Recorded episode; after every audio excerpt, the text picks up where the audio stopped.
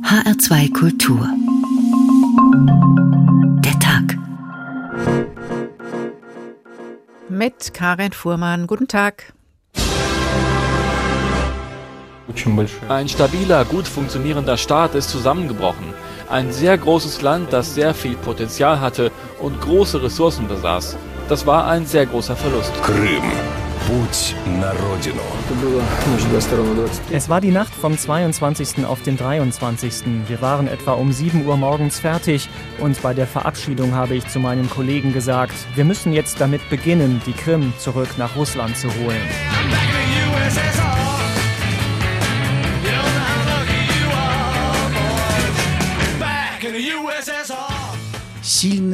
die Vergangenheit der Sowjetunion, in der wir stark und mächtig waren, in der wir auf Augenhöhe mit anderen Großmächten waren und unsere Position diktieren konnten, dies wird durch die im Land vorherrschenden Medien verbreitet. Natürlich war es besser in der Sowjetunion. So einen Staat kann man nicht ohne Unterdrückung, äh, nicht mit Unterdrückung, korrigiert der Kreml-Chef schnell, der bürgerlichen Freiheiten schaffen.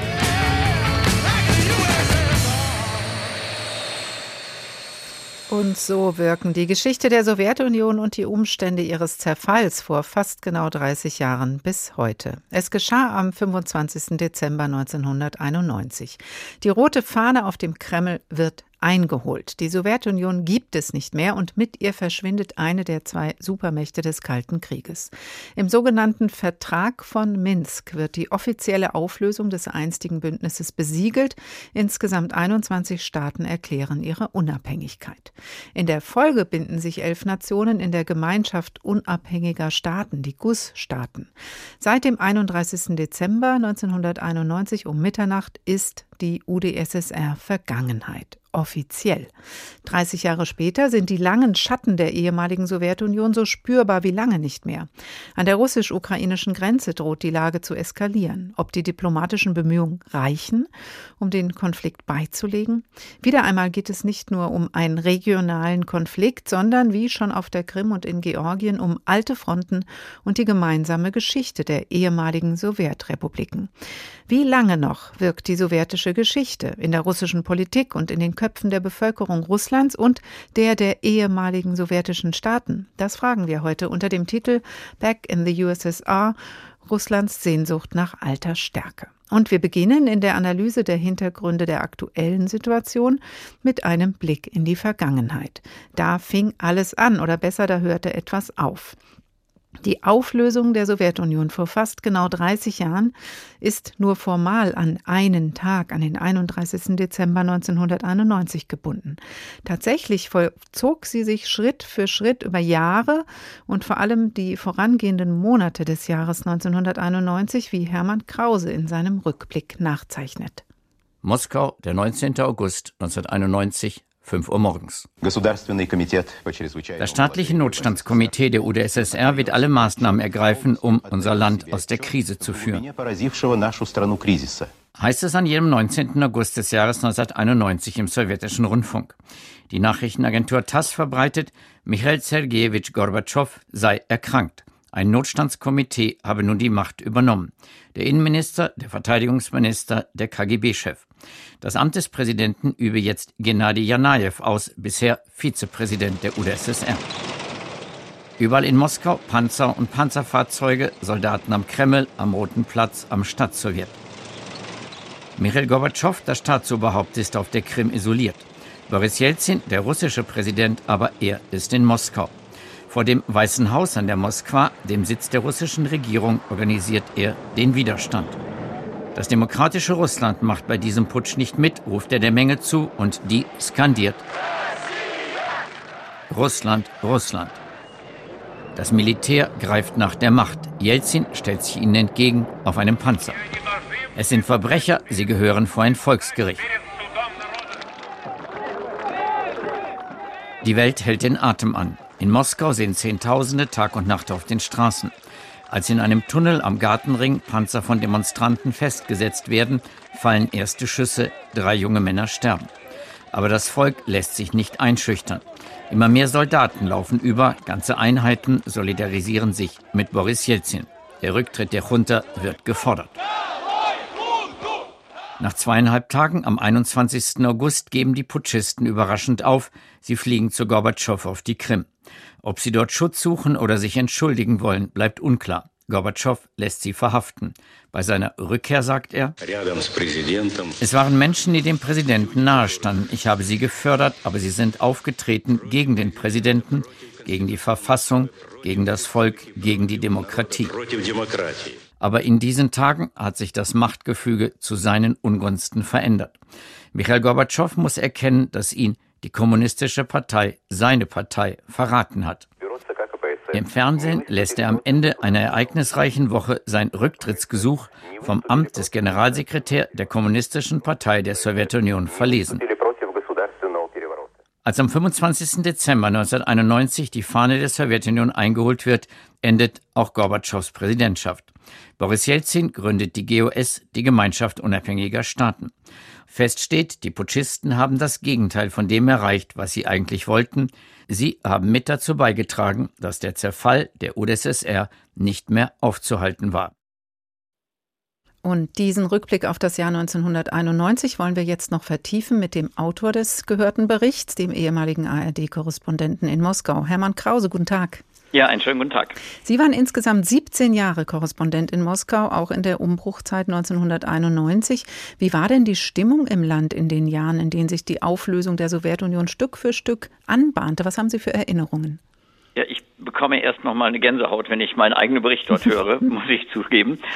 Ähm, die Stimmung damals war zwischen Aufbruch und äh, nicht wissen, wie es weitergeht. Denn ähm, es hatte ja keiner eine Vorstellung, was wird jetzt eigentlich geschehen. Die Sowjetunion existiert in der Form nicht mehr. Wie wird das Ganze wirtschaftlich gehandhabt werden? Man hatte großes Vertrauen in Boris Jelzin und äh, man hatte große Hoffnungen. Das war ja auch so im privaten Umkreis bei mir festzustellen. Äh, meine Bekannten fragten mich, wie können wir ein Unternehmen eröffnen? Wie können wir ein Restaurant aufmachen? Können wir jetzt nach Deutschland reisen? Können wir dort ein Reisebüro betreiben und so? Ich wurde also jeden Tag mit neuen Ideen bombardiert, mit neuen Hoffnungen, die dann nicht umgesetzt wurden. Aber es war natürlich so eine Phase da, dass man dachte, jetzt wird sich alles schnell ändern.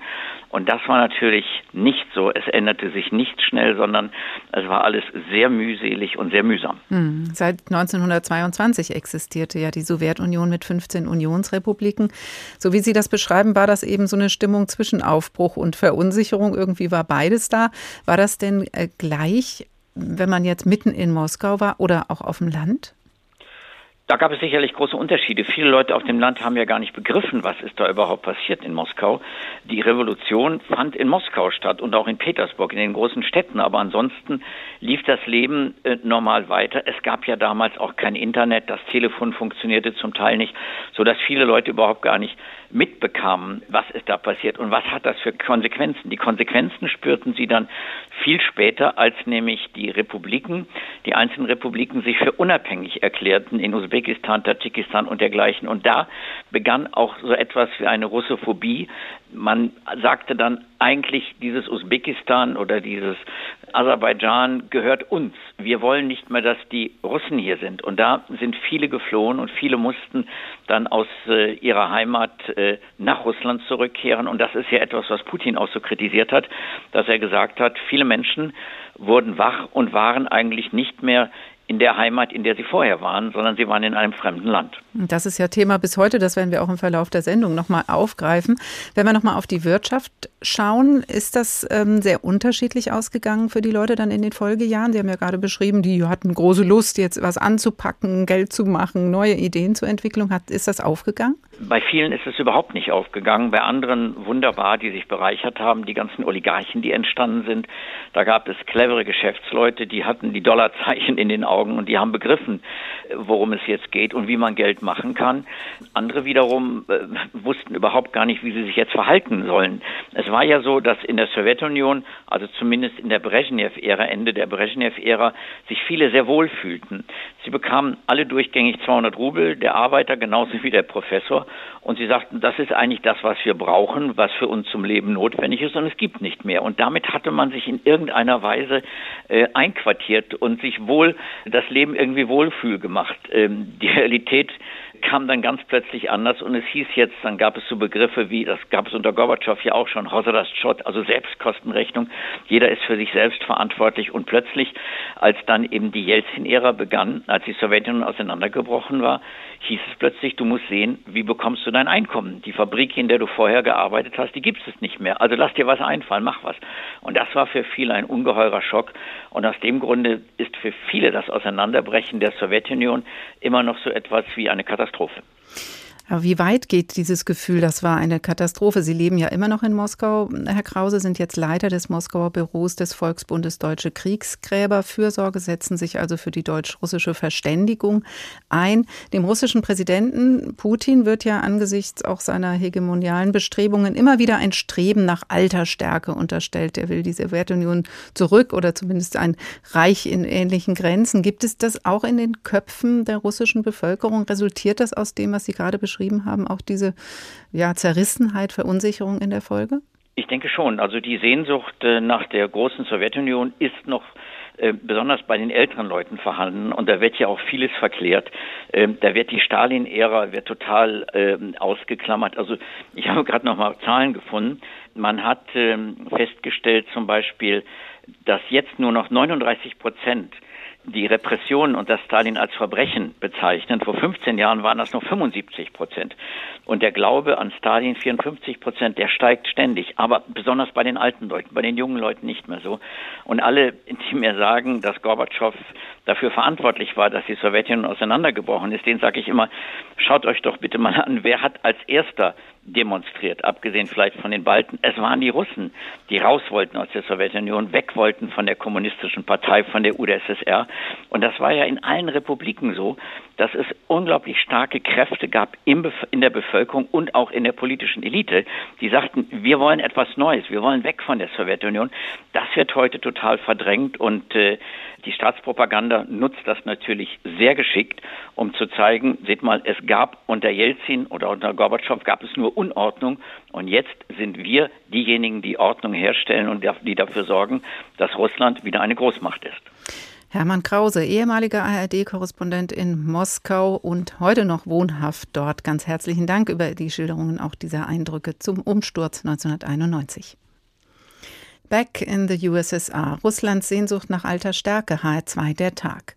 Der Autor Wladimir Sorokin hat schon 2008 ein Russland im Jahr 2027 skizziert. In seiner Satire hat sich das Land vom Westen abgeschottet, lebt allein vom Gas- und Ölexport, pflegt Handelskontakte nur noch mit China und wird vom Gossudar, einem absoluten Alleinherrscher, regiert. Dieser übt seine Macht mit Hilfe der Opritschniki aus, der Auserwählten, einer allmächtigen mächtigen Leibgarde. Wir begleiten den Staatsdiener Andrei Danilowitsch durch seinen Tag. An der gegenüberliegenden Wand befindet sich eine Verlautbarungsblase. Nachrichten, sage ich vernehmlich. Die Blase flammt auf. Die blau-weiß-rote Fahne unseres Vaterlandes mit dem goldenen doppelköpfigen Adler erscheint in ganzer Breite. Ich schlürfe Tee mit Himbeeren und erfahre, was es Neues gibt. Am Nordkaukasusabschnitt der Südmauer sind neuerlich Kanzleibeamte und Landverweser des Diebstahls überführt worden. Die Rohrleitung Fernost bleibt abgeschottet, bis die Japaner uns mit einem Bittgesuch zu Kreuze kriechen. Die Chinesen bauen ihre Siedlungen in Krasnojarsk und Novosibirsk aus. Die Tataren errichten zum Jubiläum des Gossudaren einen raffinierten Palast. Die Schlauberger aus der Akademie für Heilkunde kommen mit den Arbeiten am Alterungsgehen gut voran. Graf Trifon Bagrationowitsch Golizin hat sein junges Weib erschlagen. Für Januar sind auf dem Heumarkt im heiligen Petrograd keine öffentlichen Auspeitschungen vorgesehen. Der Rubel ist gegenüber dem Yang wieder um eine halbe Kopeke gestiegen. Zeit, an die Arbeit zu gehen. Der Bartscherer Samson, ein Zugezogener, wartet schon in der Ankleidestube. Seine Hände sind mir wie die aller aus seiner Zunft unangenehm wobei ich grundsätzlich anderer Meinung bin als der Zyniker Mandelstam, wenn er sagt, Macht ist so widerlich wie Hände von Barbieren. Nein, Macht hat ihren Reiz, sie ist so verführerisch wie der Schoß einer jungfräulich zarten Goldstickerin. Wir blättern später weiter in der Satire von Wladimir Sorokin. Russland im Jahr 2027 erschienen ist der Roman 2008. Da war Wladimir Putin rund zehn Jahre im Amt. Jetzt sind es über 20. HR2 der Tag. Und 30 Jahre sind vergangen, seitdem am 31. Dezember 1991 die Sowjetunion offiziell aufgelöst wurde. Bis heute spielt die ehemalige Gemeinschaft im Verhältnis Russlands zu seinen Nachbarstaaten eine sehr große Rolle, aktuell in der brenzligen Lage an der russisch-ukrainischen Grenze. Eine Krise in der Ukraine war auch Ausgangspunkt für die russische Annexion der Halbinsel Krim 2014 und für kriegerische Aktivitäten, die bis heute andauern. Wie genau es dazu kam, beschreibt Ludger Kaczmierczak. Sie tragen grüne Uniformen ohne Hoheitszeichen und sind schwer bewaffnet, die Soldaten, die die Krim unter ihre Kontrolle bringen. Nach anfänglichem Leugnen muss selbst Wladimir Putin zugeben, dass die sogenannten grünen Männchen nicht auf dem Mars, sondern in Russland zu Hause sind. Hinter den Selbstverteidigungskräften auf der Krim standen unsere Militärangehörigen. Sie haben sehr professionell und entschlossen gehandelt. Ohne sie wäre es nicht möglich gewesen, offen, transparent, ehrlich und würdig ein Referendum durchzuführen und den Menschen dabei zu helfen, ihre Meinung zu äußern. Die Volksabstimmung am 16. März verstößt gegen die ukrainische Verfassung, was Moskau nicht sonderlich interessiert. 96 Prozent der Wähler votieren für die Wiedervereinigung mit Russland. Überprüfen lässt sich das Ergebnis nicht, denn unabhängige Wahlbeobachter sind nicht zugelassen bei diesem offenen und ehrlichen Referendum. Und so verschiebt Russland ohne großes Blutvergießen die Grenzen in Europa, auch wenn der ukrainische Premier Jazenjuk das zu diesem Zeitpunkt noch nicht wahrhaben will. Ukraine die Ukraine wird alle gesetzlichen Möglichkeiten ausschöpfen, um die Integrität des Landes zu wahren. Die Krim war, ist und wird immer Teil der Ukraine sein. Doch schon bald stellt sich die Frage, ob die Krim vielleicht nur der Anfang war. Im April besetzen prorussische Aktivisten wichtige Verwaltungsgebäude in den Industriemetropolen im Osten der Ukraine. Eigenmächtig rufen sie die Volksrepublik Donetsk aus. Die Gewalt eskaliert. Unterdessen wird der Schokoladenfabrikant Petro Poroschenko zum neuen Präsidenten des Landes gewählt. Im Juni unterzeichnet er ein Assoziierungsabkommen mit der EU. Nur wenige Wochen später tritt er vor die Fernsehkameras, um auf den Absturz einer malaysischen Passagiermaschine nahe der Industriestadt Torres zu reagieren. Er hegt nicht den geringsten Zweifel daran, dass die von Russland unterstützten Rebellen die MH17 abgeschossen haben. Fast 300 Menschen kommen zu Tode, überwiegend Niederländer. Unser Territorium wird von einem fremden Land beschossen. Flugzeuge werden abgeschossen, gut ausgebildete Kämpfer und Militärtechnik eingeschleust. Die ganze Welt hat nun das wahre Gesicht des Aggressors gesehen, denn der Absturz dieses Flugzeugs ist ein Terroranschlag, der gegen die ganze Welt gerichtet ist. Der Westen verschärft seine Sanktionen gegen Russland, doch das Töten geht weiter. Zu Beginn dieses Jahres werden die Kämpfe noch mal heftiger und blutiger. Insgesamt sind bereits mehr als 6000 Menschen gestorben, darunter viele Zivilisten. Immerhin die in Minsk vereinbarte Waffenruhe scheint weitestgehend zu halten, doch die Lage bleibt angespannt, solange der künftige Status der Ostukraine offen ist. Auf der Krim hingegen hat Russlands Präsident Putin Fakten geschaffen. Krim. In einer reißerischen Fernsehdokumentation zum Jahrestag des Referendums gibt er sogar zu, die Annexion bereits im Februar 2014 geplant zu haben. Ja, genau, es war die Nacht vom 22. auf den 23. Wir waren um 7 Uhr morgens fertig mit einer Besprechung und beim Abschied habe ich meinen vier Kollegen gesagt, die Lage in der Ukraine ist so, dass wir gezwungen sind, alle Vorbereitungen für eine Rückkehr der Krim nach Russland zu treffen.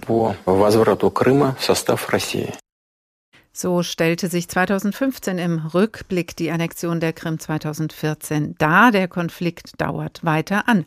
Es geht um Krieg oder Frieden, nichts weniger, auch ganz aktuell auf dem Gebiet der ehemaligen Sowjetunion an der russisch-ukrainischen Grenze.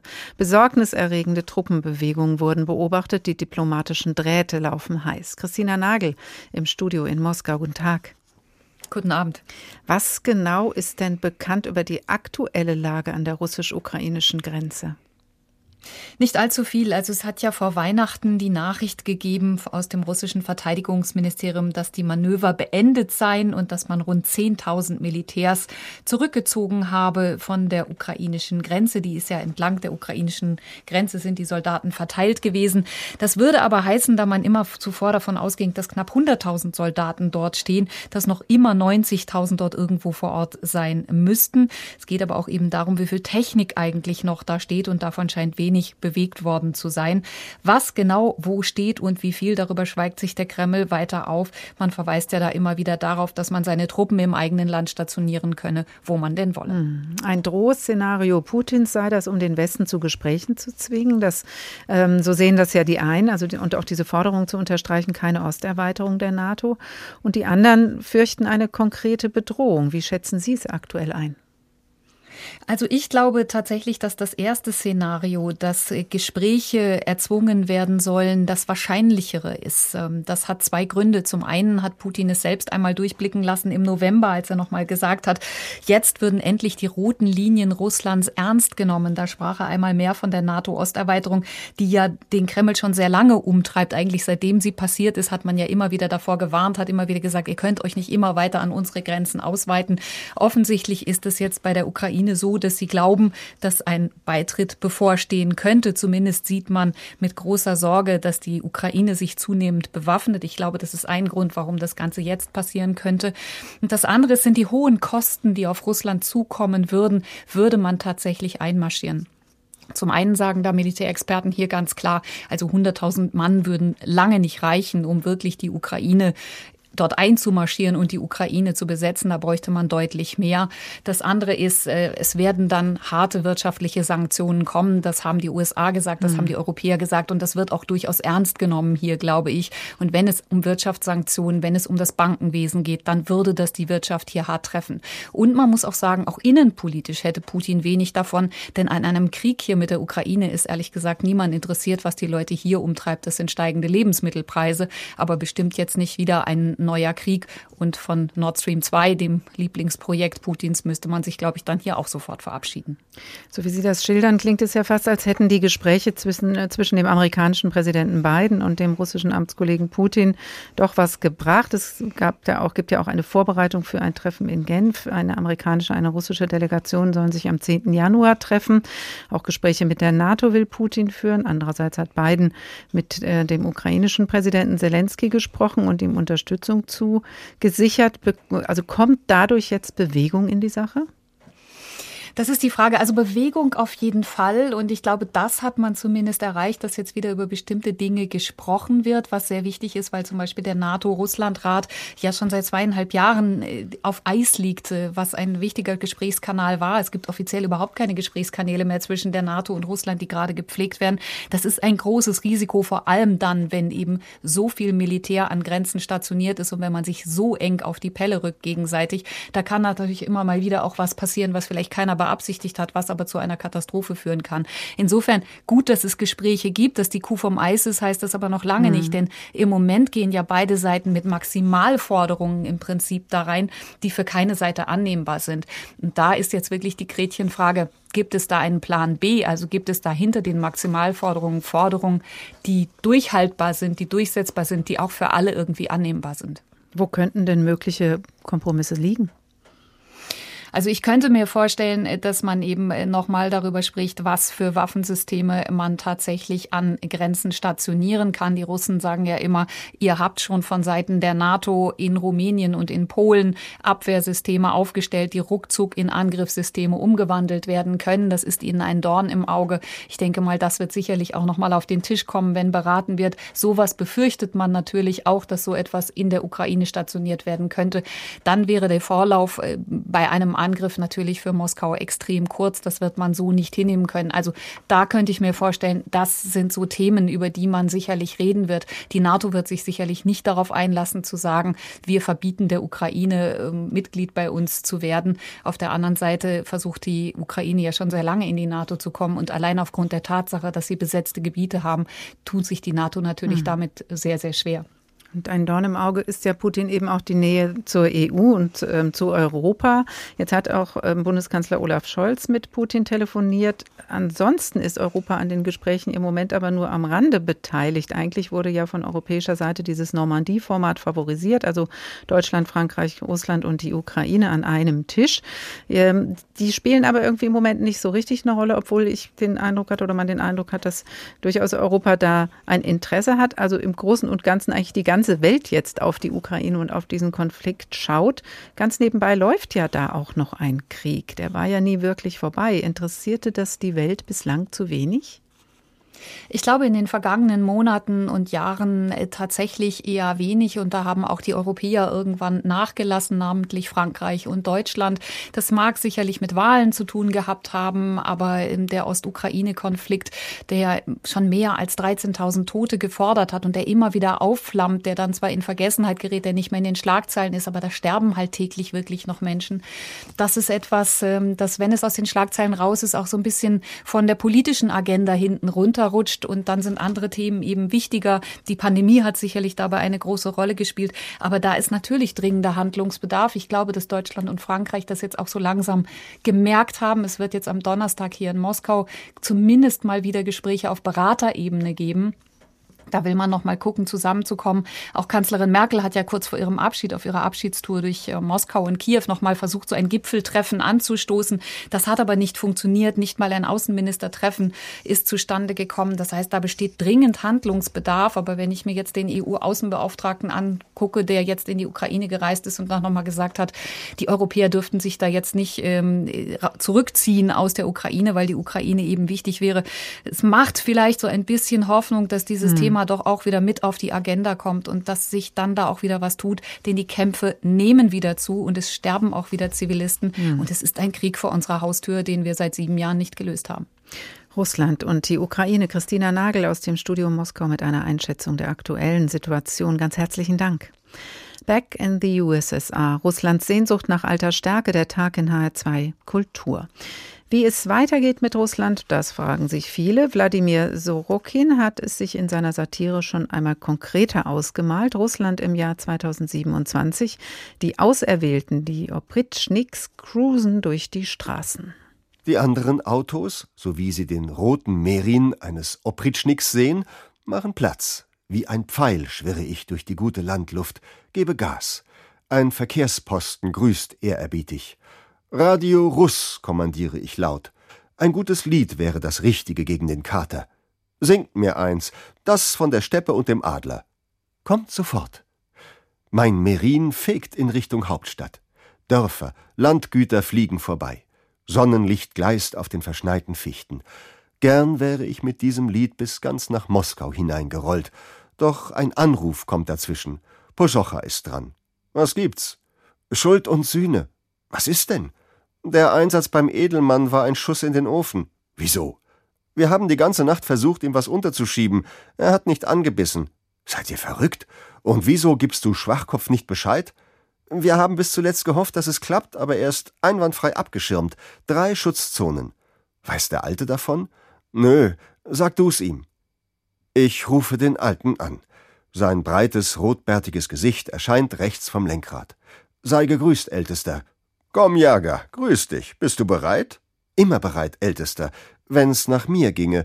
Aber unser Trupp hat sich dämlich angestellt. Sie kriegen es nicht gebacken, eine Handhabe anzuzetteln bei dem Blaublütigen. Nicht mehr nötig, sagt der Alte und gähnt. Den können wir ohne Vorwand abräumen. Aber der Familie wird kein Haar gekrümmt. Hörst du?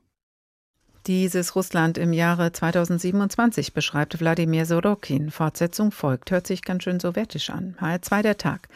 Seit 1991 ist die Sowjetunion aufgelöst. Seit dem Jahr 2000 heißt der russische Präsident Wladimir Putin. Dieser Präsident führt Russland seit über 20 Jahren durch die postsowjetische Zeit und schon weit vor dem aktuellen Truppenaufmarsch an der ukrainischen Grenze und lange vor der Annexion der Krim in den Kaukasuskrieg. Georgien hatte sich schon im April 1991, also vor der offiziellen Auflösung der Sowjetunion, für unabhängig erklärt. 2008 eskalierte hier die Situation. Im Jahr 2014 berichtete Stefan Lag so von der Zuspitzung der Lage im Rückblick.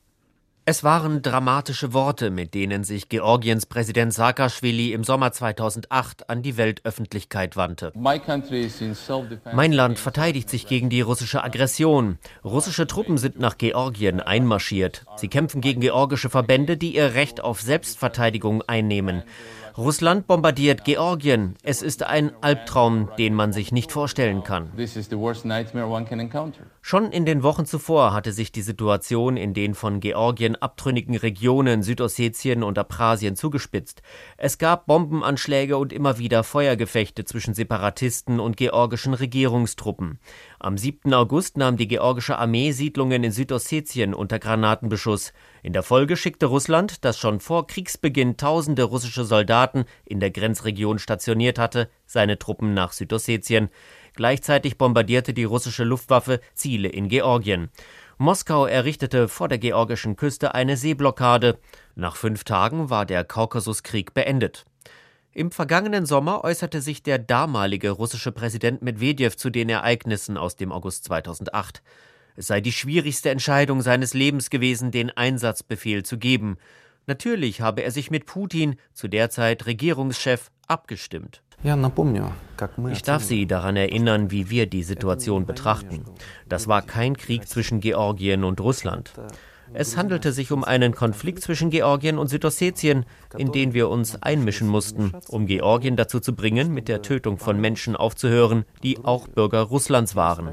Ich betone, dass 75 bis 80 Prozent der Bevölkerung russische Bürger waren.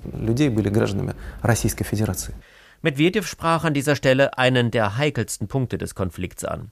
Zwar widerlegte eine Kommission der Europäischen Union die Behauptung von Georgiens Präsident Saakashvili, es habe sich um eine russische Invasion gehandelt. Aber Moskau wurde eine Mitschuld an der Eskalation gegeben. Russland hatte vor dem Krieg in großem Stil russische Pässe an die Bevölkerung in den abtrünnigen Regionen Südossetien und Abchasien verteilt.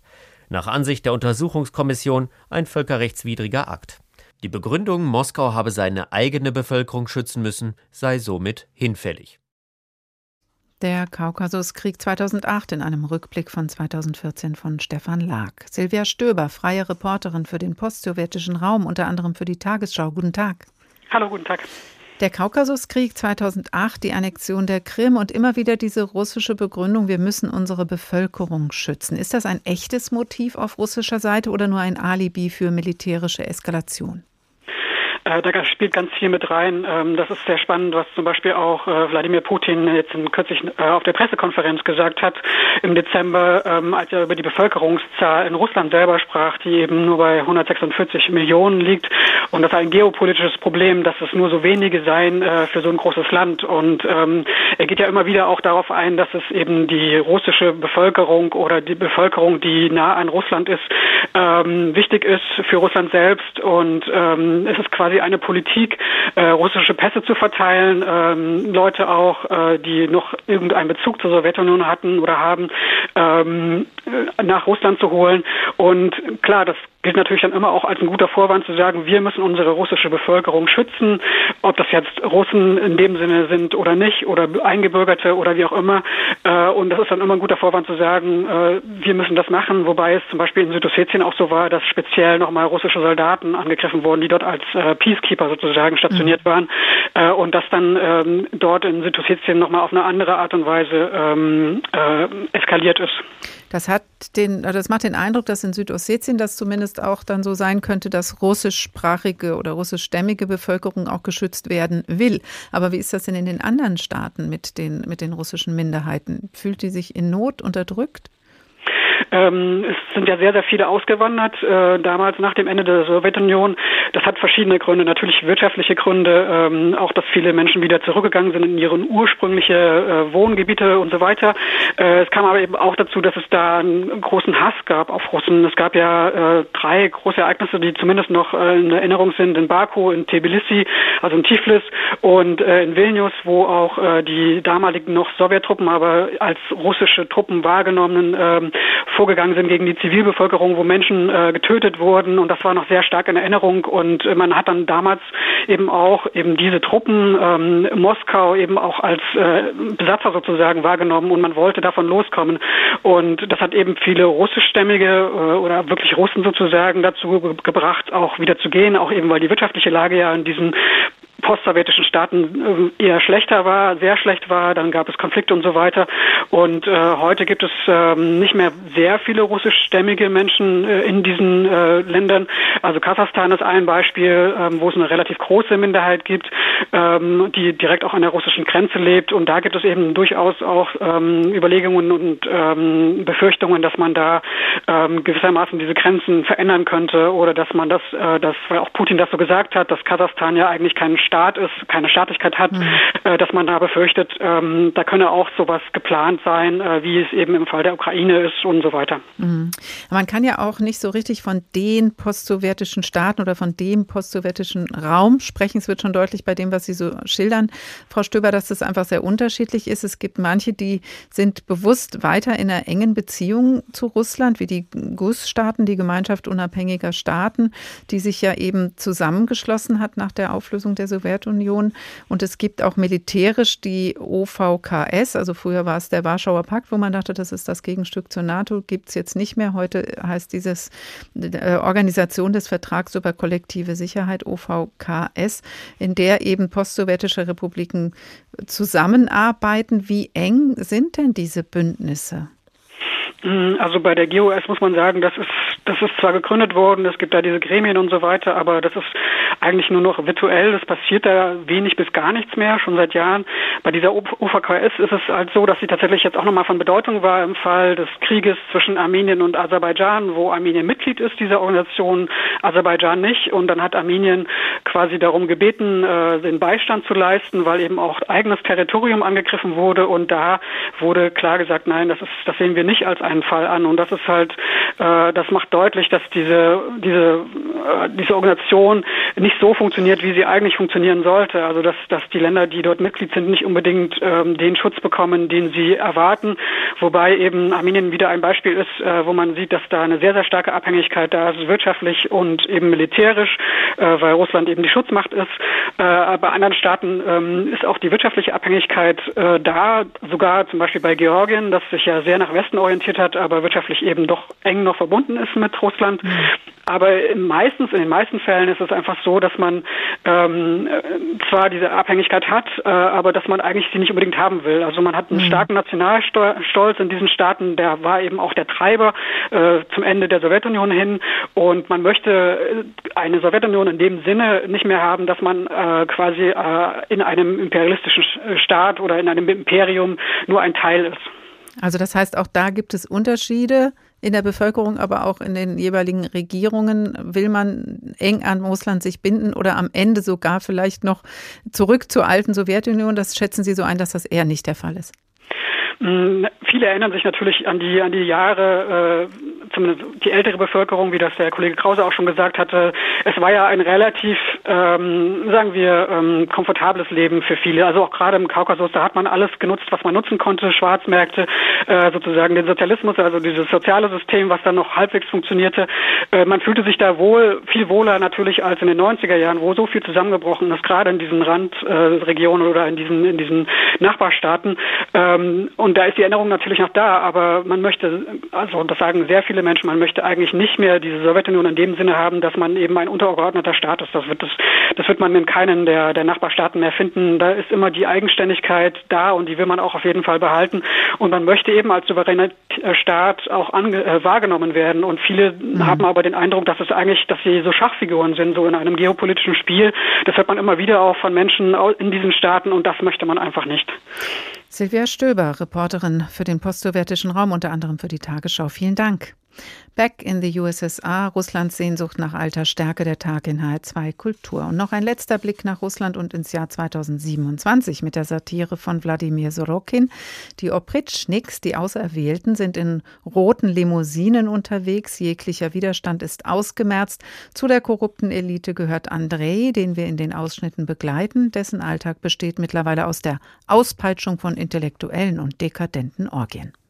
Der Sekretär Sotzki ist seinerzeit, wenn die Erinnerung mich nicht trügt, mit neun weiteren Rädelsführern auf dem schönen Platz enthauptet worden. Neben mir sitzt ein Opfer des russländischen Staates. Wie mag man mit dieser Frau umgesprungen sein? Nicht einmal von ihrem Namen hat sie gelassen, nur einen Doppelnamen draus gemacht, aus Stolz. Ich ordere eine ausführliche Biografie. 32 Jahre alt, verheiratet mit dem Textilhändler Boris Stein, hat seinerzeit sechs Jahre mit der Mutter und dem jüngeren Bruder in der Verbannung gelebt, später Jura studiert, Linkshänderin, Schlüsselbeinbruch, anfällige Lunge, schlechte Zähne, zwei Fehlgeburten, beim dritten Mal einen Jungen zur Welt gebracht, wohnhaft zurzeit in Orenburg, Steckenpferde, Bogenschießen, Schachspielen, russische Romanzen zur Gitarre singen. Ich versuche zu dösen, doch die Gedanken kommen von allein in den Kopf gekrochen. Da sitzt neben mir ein Mensch, der gekränkt ist bis ins Mark, der einen tiefen Groll hegt, nicht nur auf uns, die Opritschniki, nein, ebenso auf den Gossudaren, und diesem Menschen ist nicht mehr zu helfen. Solche Leute gibt es, nach allem was war, zu Hunderttausenden. Rechnet man Kinder und Ehegatten mit ein, sind es Millionen. Das ist keine gering zu veranschlagende Kraft, man muss ihr Rechnung tragen. Kurz, die Gnade unseres Gossudaren ist groß. Aber das ist wohl gut so. Wladimir Sorokin, der Tag des Opritschniks, ein Blick in die Zukunft Russland 2027. Erschienen ist die Zukunftsvision bei Kiepenheuer und Witsch. HR2 der Tag. Obwohl die Sowjetunion seit 30 Jahren Vergangenheit ist, ihre Geschichte spielt bis heute eine Rolle, auch in der russischen Politik. So viel ist bis hierhin deutlich geworden. Weniger Großmachtromantik, weniger Heldenverehrung, sondern eine kritische Beschäftigung mit der sowjetischen Vergangenheit hat sich die russische Menschenrechtsorganisation Memorial International international auf die Fahnen geschrieben, genauer die Aufarbeitung der stalinistischen Verbrechen. Seit mehr als 30 Jahren setzt sie sich auch für die Wahrung der Menschenrechte im heutigen Russland ein, was dem russischen Regime so sehr ein Dorn im Auge war, dass sie Memorial im Dezember verbot. Memorial und alle Ableger wurden aufgelöst. Andrea Beer berichtet über Memorial und die Urteile. Das erste wurde am 28. Dezember von der Richterin des obersten Gerichts der Russischen Föderation verlesen. não exibirem que nem a Nu procurou antes Das Gericht folgt damit der Staatsanwaltschaft, die Memorial systematische Verstöße vorgeworfen hatte gegen das sogenannte ausländische Agentengesetz. Organisationen oder einzelne Menschen, die unter anderem Gelder aus dem Ausland bekommen, können vom russischen Justizministerium als ausländische Agenten eingestuft werden. Sie müssen sich dann öffentlich als solche bezeichnen, sei es online, im Radio, im Fernsehen oder im Print, sowie regelmäßig ihre Finanzen Grenzen offenlegen. Maria Eismond gehört zum Anwaltsteam von Memorial. Sie hatte das Urteil erwartet. Es ist sehr traurig und sehr deprimierend. Mit dem heutigen Tag wird eine Organisation aufgelöst, die seit Jahrzehnten Menschen ihren Namen zurückgibt, ihre Würde, Menschen, die getötet, vernichtet und vom eigenen Staat verraten wurden. Eine solche Organisation aufzulösen, das ist natürlich ein sehr schlechtes Signal. So sehen es an diesem Tag auch rund 50 Unterstützerinnen und Unterstützer, die sich vor dem Gerichtsgebäude versammelt haben. Memorial sei die einzige Organisation gewesen, an die sie sich habe wenden können, erzählt Iraida Sergejewna. Ich wollte erfahren, was meinen Verwandten vor langer Zeit zugestoßen ist, und nur Memorial hat mir geholfen, niemand anders. Egal, wo ich gefragt habe, niemand. Einen Tag später folgt der nächste gerichtliche Schlag. Nach der internationalen Organisation Memorial verbietet die russische Justiz auch das eng verbundene gleichnamige Menschenrechtszentrum. Die Staatsanwaltschaft hatte dessen Auflösung gefordert und das mündliche Urteil der Richter folgte deren Antrag so. Das Menschenrechtszentrum Memorial und seine strukturellen Ableger werden aufgelöst. Es kann beim Moskauer Stadtgericht und in Gerichten der ersten Instanz Berufung eingelegt werden. Ist Ihnen das Urteil klar? Die schriftliche Begründung steht noch aus, doch die Worte waren eindeutig. Und die Anwälte von Memorial kündigten Berufung an. Auf Seiten von Memorial hatte sich zuvor ohnehin niemand Illusionen gemacht. Prozess und Verurteilung lassen jedoch bohrende Fragen offen, etwa nach einem demokratischen Rechtsstaat, den es nach Ansicht von Memorial-Anwältin Maria Eismont in Russland längst nicht mehr gibt. Wenn der Staat aufhört, die Rechte der Menschen Menschen zu verletzen, wenn in Russland nicht mehr gefoltert und entführt wird, wenn man nicht mehr tötet und es dann vertuscht. Nur dann kann man sagen, Memorial kann aufgelöst werden. Denn dann ist Russland zu einem demokratischen Rechtsstaat geworden, wie es eigentlich in der Verfassung steht, auf die ständig hingewiesen wird. Aber leider sind wir davon noch weit entfernt. Es ist eine Schande, so reagierten einige Unterstützerinnen und Unterstützer vor dem Moskauer Stadtgericht auf die Verurteilung. Der Staatsanwalt hatte zuvor gesagt, das Menschenrechtszentrum Memorial habe illegale Proteste zur Destabilisierung Russlands unterstützt. Es rechtfertige Terrorismus und Extremismus. Hintergrund Die Menschenrechtler kümmern sich unter anderem um Menschen, die aus politischen Gründen verfolgt werden, auch im Gefängnis darunter zum Beispiel Anhänger der Zeugen Jehovas, die in Russland verboten sind. Von der Staatsanwaltschaft äußerte sich nach dem Urteil niemand. Dafür ergriffen gleich mehrere Memorialanwälte das Wort. Russische Geschichte wiederhole sich, so die düstere Bilanz von Grigori Vaipan. Denn die Vorwürfe des Staatsanwalts sind ja mit den Listen der politischen Gefangenen im heutigen Russland verbunden. Diese Entscheidung wiederholt praktisch Entscheidungen, die sowjetische Gerichte gegen Dissidenten verhängt haben. Zum Beispiel gegen den sowjetischen und russischen Menschenrechtler Sergei Kowaljow. Er wurde 1975 angeklagt, weil er mit seinen Kollegen Listen erstellt hat mit Menschen, die in der Sowjetunion aus politischen Gründen verfolgt wurden. Zuerst verbot verbot der oberste Gerichtshof die internationale Organisation Memorial, dann das Moskauer Stadtgericht das Menschenrechtszentrum. Die Memorial-Verbotsentscheidungen wertete Weipan als rechtswidrig und politische Repression. Als Reaktion auf die Urteile blickte auch Weipans Anwaltskollege Michail Bojukow auf einen Verfolgten der Sowjetzeit den Russen Josef Brodsky, der Anfang der 70er Jahre ausgebürgerte, spätere Literaturnobelpreisträger. Josef Brodsky sagte in seiner Nobelpreisrede, die Welt zu retten wird uns wohl nicht gelingen. Aber einen einzelnen Menschen retten, das kann man immer. Wir werden unsere Arbeit auf die eine oder andere Weise fortsetzen. Memorial kann niemals untergehen. Andrea Beer über das Verbot des Menschenrechtszentrums und der Menschenrechtsorganisation Memorial International, die sich kritisch mit der stalinistischen Vergangenheit und der Menschenrechtssituation in Russland auseinandersetzen. Professor Jörg Barbarowski, Osteuropa-Historiker an der Humboldt-Uni in Berlin. Guten Tag. Guten Tag. Das Memorialverbot hängt mit der besonderen Beschäftigung mit der sowjetischen Geschichte zusammen. Wie mit Geschichte umgegangen wird, ist das in Russland also Staatsangelegenheit? Na, das ist natürlich nicht so einfach zu beantworten. Staatsangelegenheit wird es immer dann, und das ist ja auch in demokratischen Staaten so, wenn das Selbstverständnis einer Gesellschaft oder eines Staates berührt wird. Und in Deutschland wäre das zum Beispiel der Holocaust. Da kann man nicht einfach schreiben, was man möchte, äh, wenn das das staatliche Interesse und die Staatsräson äh, betrifft. Nur wird hier niemand ähm, äh, zu, zur Rechenschaft gezogen für das, äh, was geschrieben wird. In Russland ist es natürlich immer dann so, wenn Fragen des Zweiten Weltkrieges, des großen Vaterländischen Krieges und des Imperiums behandelt werden. Das hat aber Memorial gar nicht getan. Memorial hat sich ja in der Hauptsache mit äh, den, den Opfern des stalinistischen Terrors äh, befasst. Äh, hier geht es, glaube ich, um etwas ganz anderes, sondern hier, hier geht es eher darum, dass Memorial äh, verbunden ist mit westlichen Staaten, dass es eine Ausstrahlungskraft in den Westen hat und dass es ein, ein, ein Bollwerk der, der kleinen Zivilgesellschaft in Russland ist. Und das ist dem Regime ein Dorn im Auge. Und dass aktuell auch Menschenrechtsverstöße angeprangert werden, das ist äh, mehr Natürlich. im Zentrum. Ähm, aber man, man, kann, wenn ich das vielleicht noch sagen mhm. darf, man kann in Russland als Historiker im Grunde fast schreiben, was man möchte, wenn man die sensiblen Themen nicht anspricht, auf die der, auf die der Staat äh, so reagiert, wie er es jetzt tut.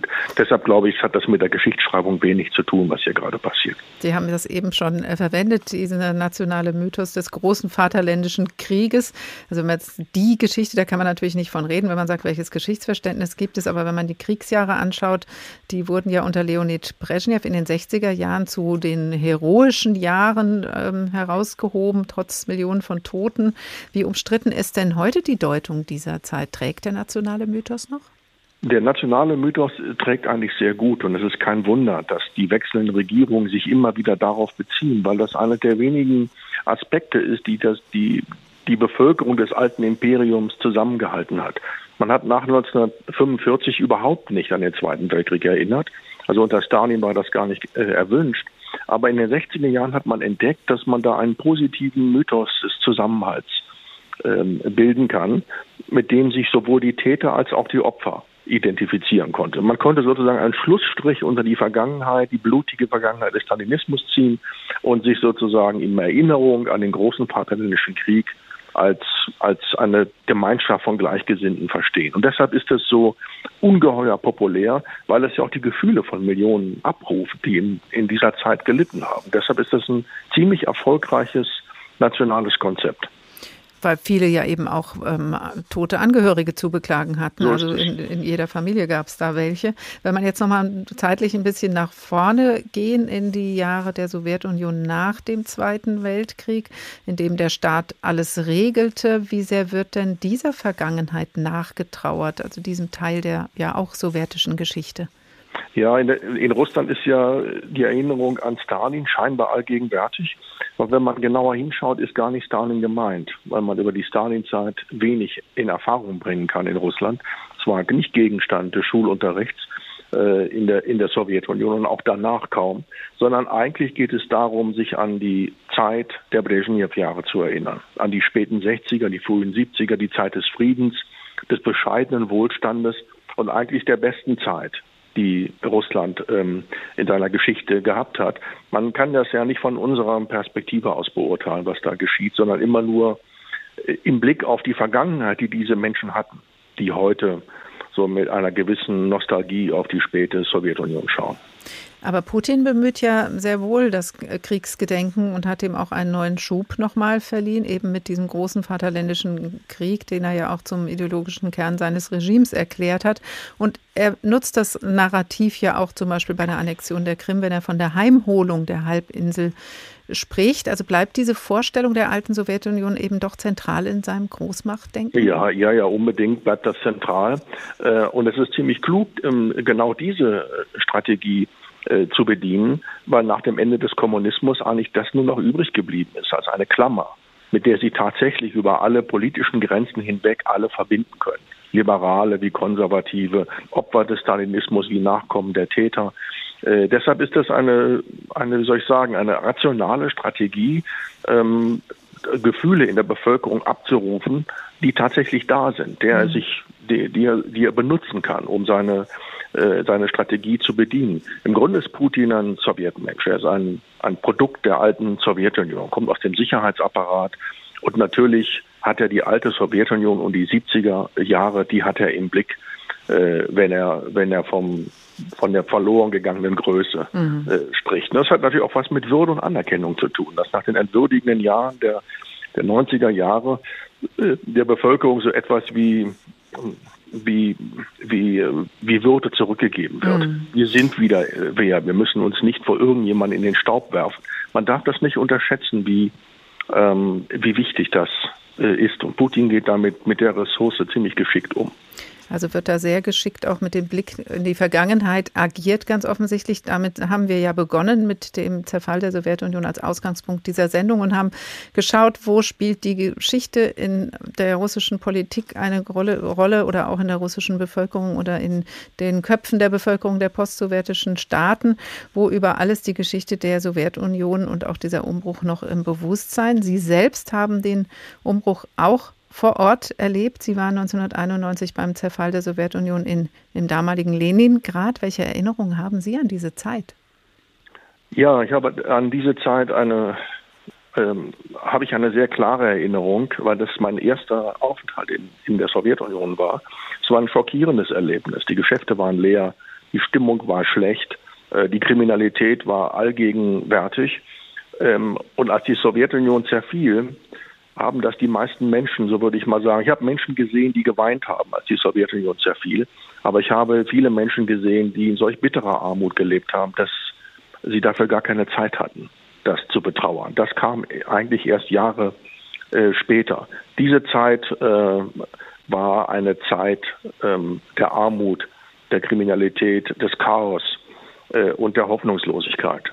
So habe ich diese, dieses Jahr, das ich in, in Leningrad zugebracht habe, jedenfalls äh, wahrgenommen. Man versteht vieles mehr, was heute geschieht, wenn man weiß, dass es diese Zeit gegeben hat. Und dann sind Sie aus dem St. Petersburg abgereist. Ja, richtig, genau. Also ich bin aus, ich bin aus, ähm, aus Russland ausgereist, aber äh, in die Sowjetunion eingereist. Ähm, und habe den Putsch damals im August 91 in Leningrad erlebt und auch da gesehen, dass die meisten Menschen das überhaupt nicht interessiert hat. Es gab eine Demonstration gegen die Putschisten auf dem Schlossplatz in Leningrad. Es äh, waren vielleicht fünf bis zehntausend Menschen anwesend. Der Rest der sieben Millionen Stadt hat sich darum nicht gekümmert. Die hatten andere Sorgen. Professor Jörg Barbarowski, Osteuropa-Historiker an der Humboldt-Uni in Berlin. Besten Dank. Und das war der Tag für heute. Tief in die sowjetische Geschichte sind wir eingetaucht und ihre Bedeutung für das Hier und Jetzt ist deutlich geworden. Historische Hintergründe bleiben präsent, auch im ukrainisch-russischen Konflikt ganz aktuell. Die Sowjetunion gibt es seit 30 Jahren nicht mehr. Ihre Geschichte bleibt. Diese Sendung nachhören können Sie wie immer unter hr2.de oder in der ARD Audiothek Der Tag HR2. Ich heiße Karin Fuhrmann und wünsche Ihnen noch einen schönen Abend.